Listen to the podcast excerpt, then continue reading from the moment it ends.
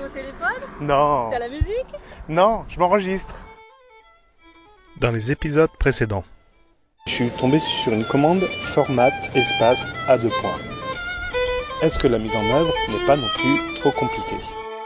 Bonjour, je m'appelle Cédric et je suis informaticien.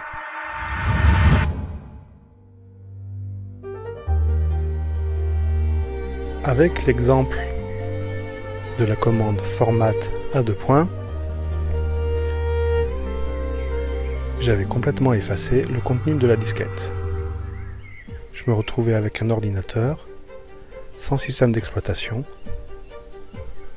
en fait avec une machine complètement vide. Je pense que ça arrive à tout le monde de se tromper et que ça rentre en fait dans un processus d'apprentissage. Les enfants, quand je leur ai appris à marcher, il a fallu d'abord que je les accompagne en leur tenant la main, les deux mains, puis de temps en temps les lâcher. Et au début, ils en ont fait des chutes. C'est pas pour ça que j'ai baissé les bras. Je, leur ai, je les ai réconfortés. Et on a tout de suite recommencé. Je pense que c'est important de ne pas s'arrêter au premier échec. On peut faire des bêtises, on peut faire des grosses bêtises, mais c'est un processus tout à fait normal. C'est pour ça que pour limiter la casse, lorsqu'on essaye de faire des, essais, on le fait généralement dans des bacs à sable. Enfin, on appelle ça des bacs à sable. En fait, c'est sur des machines sur lesquelles on n'a pas trop de chances de tout casser, de tout perdre.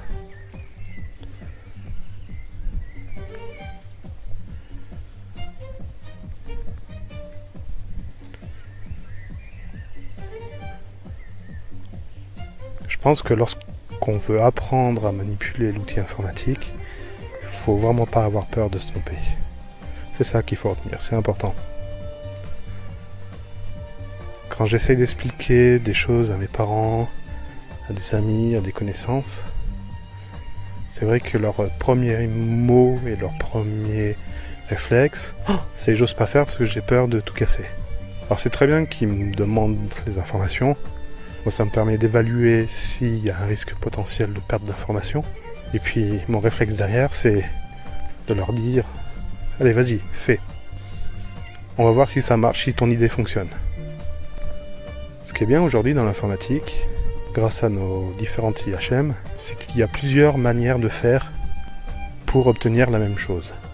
Un exemple tout bête, pour ceux qui utilisent Windows, pour lancer une fenêtre DOS, une fenêtre de commande en ligne, suivant comment vous l'appelez. On a plusieurs moyens dans Windows. Avec la souris, on fait menu, démarrer, exécuter. Puis là, on tape la commande CMD. Puis il y a une deuxième manip.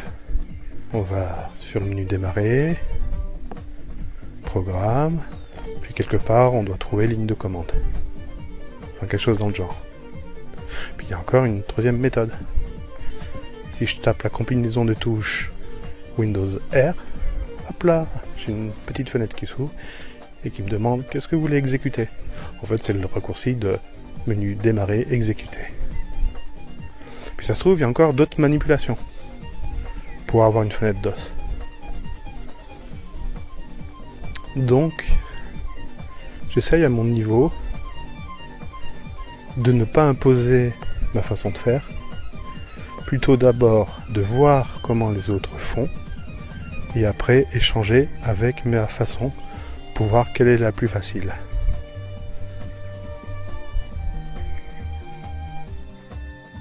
Ce qui est important dans ce que je dis, c'est que l'IHM est également joue un rôle important dans la phase d'apprentissage. Arrête, je vais chialer.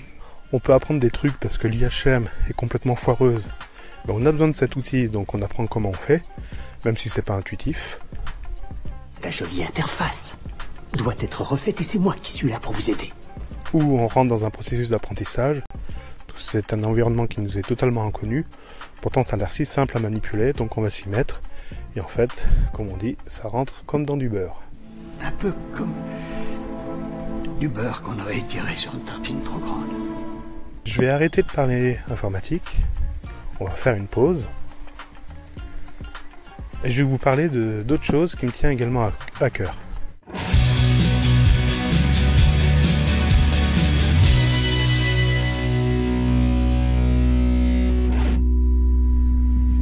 Il y a un mois, un mois et demi, à vouloir un petit peu euh, me remettre en forme.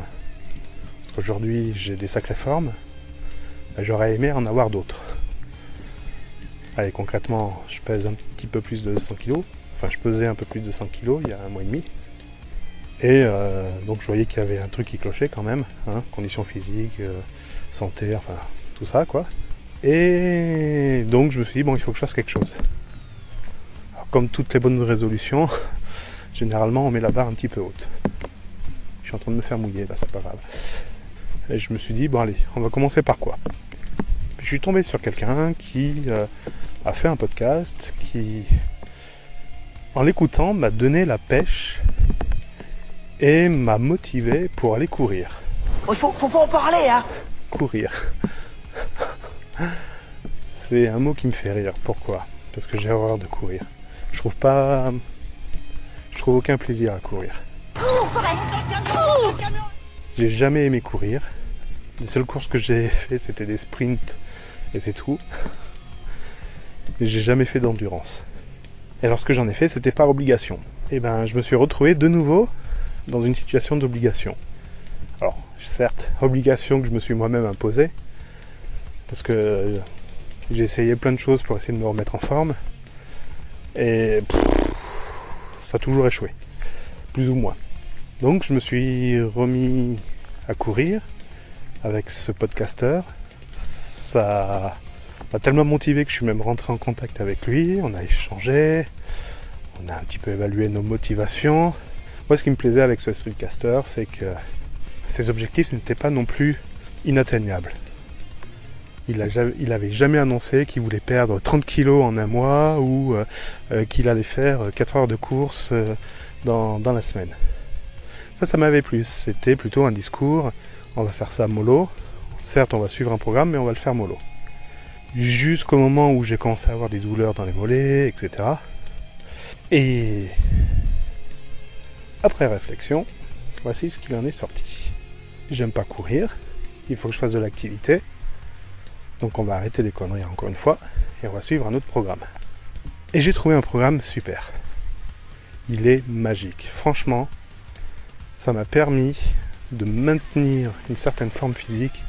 Et franchement, je vous le conseille. Cette activité physique, c'est Cédric, lève ton cul et bouge-toi. 30 minutes de sport par jour. Alors c'est pas 30 minutes de sport, c'est 30 minutes d'activité, exactement. Il y a une différence. J'aime pas courir, mais j'aime faire du vélo. J'aime marcher. Et donc, l'objectif de ce programme est simple.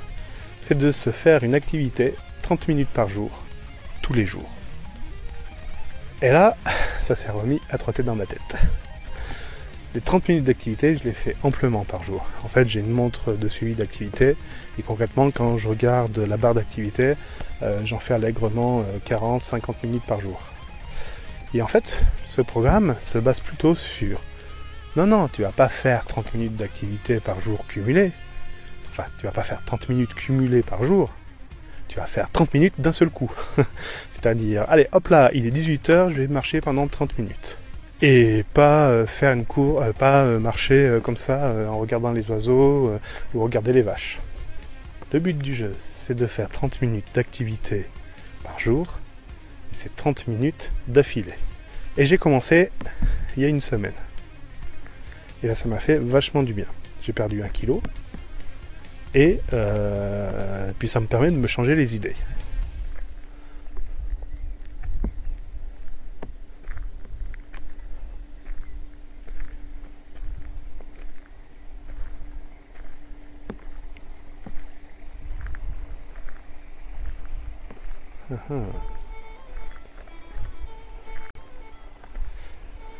Donc, je suis adepte de ce programme.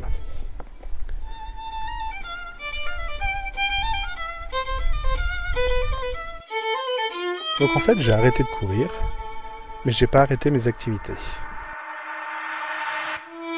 Et je m'en porte tout aussi bien.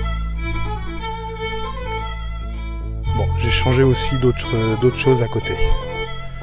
Mais ça, je vous en parlerai dans un autre épisode.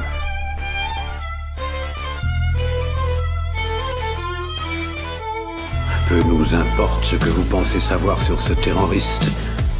Cet homme est actuellement, pour les autorités, l'ennemi public à capturer mort ou vif.